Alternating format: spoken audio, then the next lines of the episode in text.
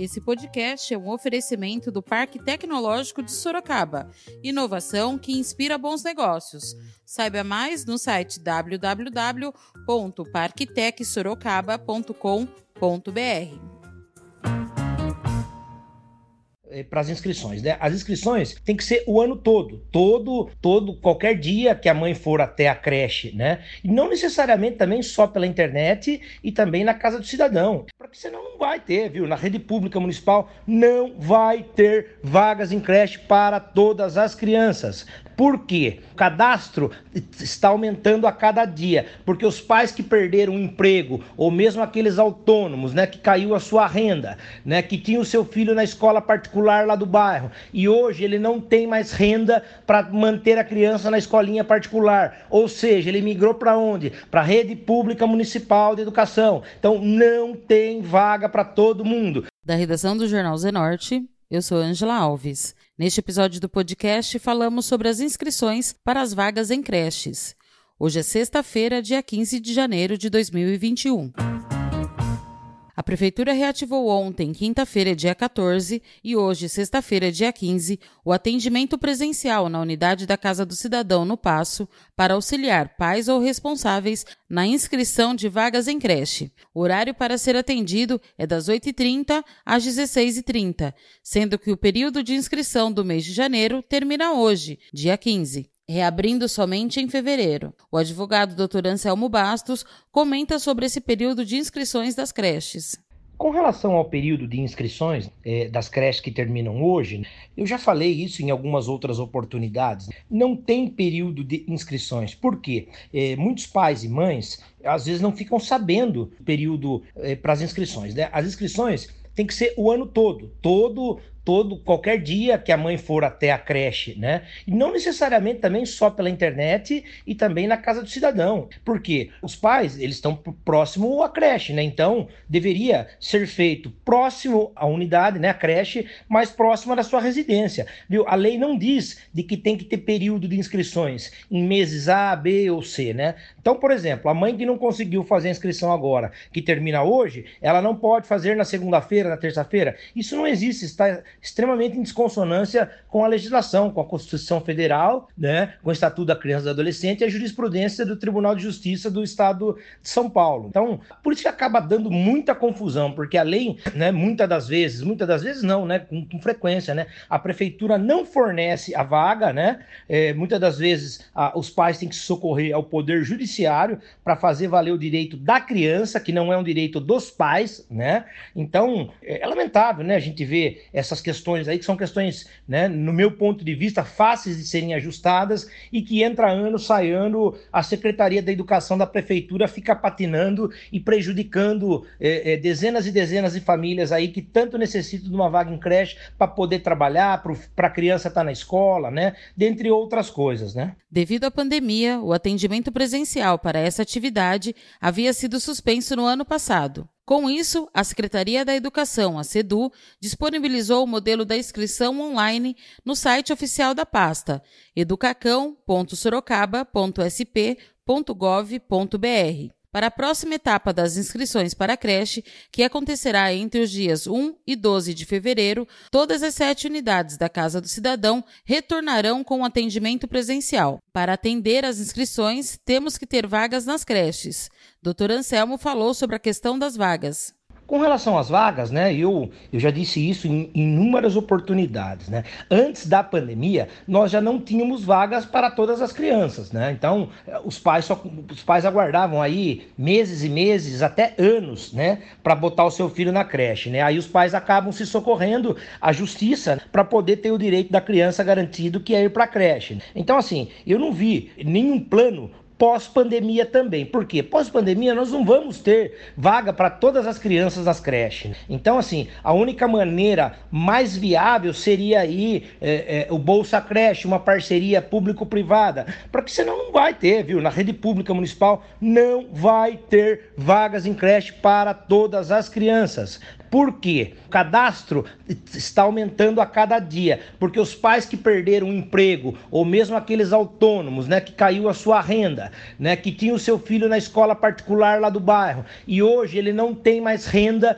para manter a criança na escolinha particular, ou seja, ele migrou para onde? Para a rede pública municipal de educação. Então não tem vaga para todo mundo. Se a gente não, se a prefeitura não criar aí algum programa, eh, um exemplo do Bolsa Creche para que faça um convênio com escolas particulares, não terá vaga para todo mundo. A educação simplesmente vai virar um colapso na cidade de Sorocaba pela falta de creches, pela, pela questão da, da, da desorganização com relação a essa matéria. Todas as crianças de 3 meses a 3 anos de idade têm o direito à vaga em creche e ninguém fica sem inscrição, conforme o decreto número 25.328 de 18 de novembro de 2019. Se uma inscrição é indeferida, isso será informado com o devido ajuste, para que seja corrigida e reenviada.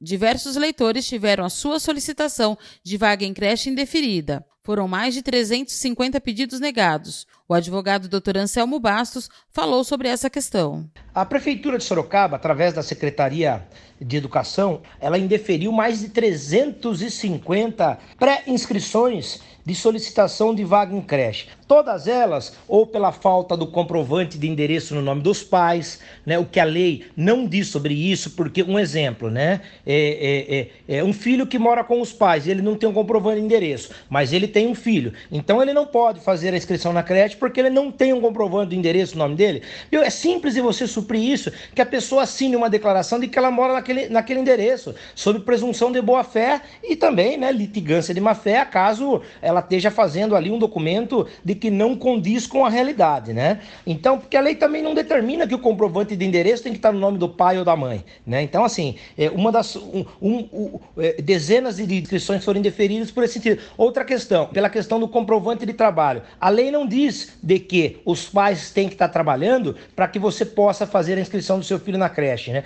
Até porque a creche é um direito da criança, não é um direito do pai, não é um direito da mãe. Isso consta na legislação de educação, no plano de educação né, nacional, essa questão da vaga na creche. Está na Constituição Federal, está no Estatuto da Criança e do Adolescente, que toda criança tem o direito assegurado pela lei, a creche, a educação, né? dentre outras coisas, alimentação e outras coisas mais. Né? Então, esses indeferimentos aí das inscrições tem gerado muito transtorno, porque os pais não conseguem né, uma resposta efetiva após a, a reprovação. Né? É, teve um caso que foi lá reprovado motivo N, né? Então, assim, tem que ser é, mágico para você poder adivinhar o que, que é o motivo N que aquela, que, que aquela mãe teve a sua inscrição do seu filho rejeitada, reprovada, né? Então, é, se a prefeitura não for transparente, né, nessa questão das inscrições da creche, quantas crianças tem hoje no cadastro, quantas vagas já foram solicitadas, já foram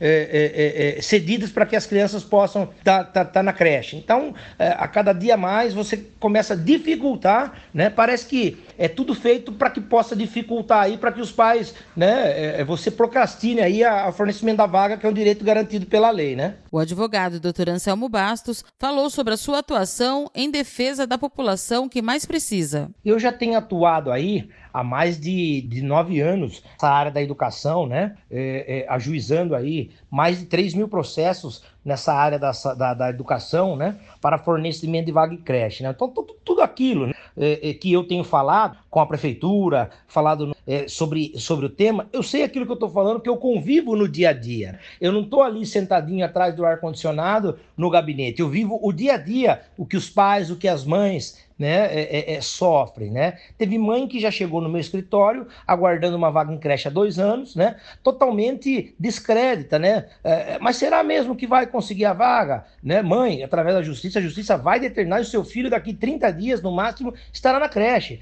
Depois que saiu o documento, saiu o documento da matrícula, a mãe chorar porque fazia dois anos ali de que ela necessitava colocar o seu filho na escola para poder trabalhar. A criança querendo ir para a escola para brincar com outras crianças, para o desenvolvimento da criança criança, né? Então, assim, tudo aquilo que eu falo, que eu tenho falado aí já há alguns anos, é, e atualmente também, sobre essa questão aí da bagunça do cadastro da prefeitura, né? É, eu falo com propriedade daquilo que eu vivo, daquilo que eu sei, daquilo que é o meu dia a dia. Eu sei a necessidade dos pais, das mães, das crianças. Elas sentam na minha mesa e choram por não ter condições financeiras de poder colocar o seu filho numa escola particular. E outra coisa, a, a, a, prefeitura também, eu, recebo muitas reclamações é, é, de servidores públicos de que as creches estão virando um depósito. Por quê? As ordens judiciais têm que ser cumpridas. E, e creches não são, não são construídas, é, muitas delas aí com, com, sem manutenção, né, em estado precário, com poucos professores, poucos auxiliares. Então você pega aí, é, os servidores também estão aí é, numa situação muito difícil, né?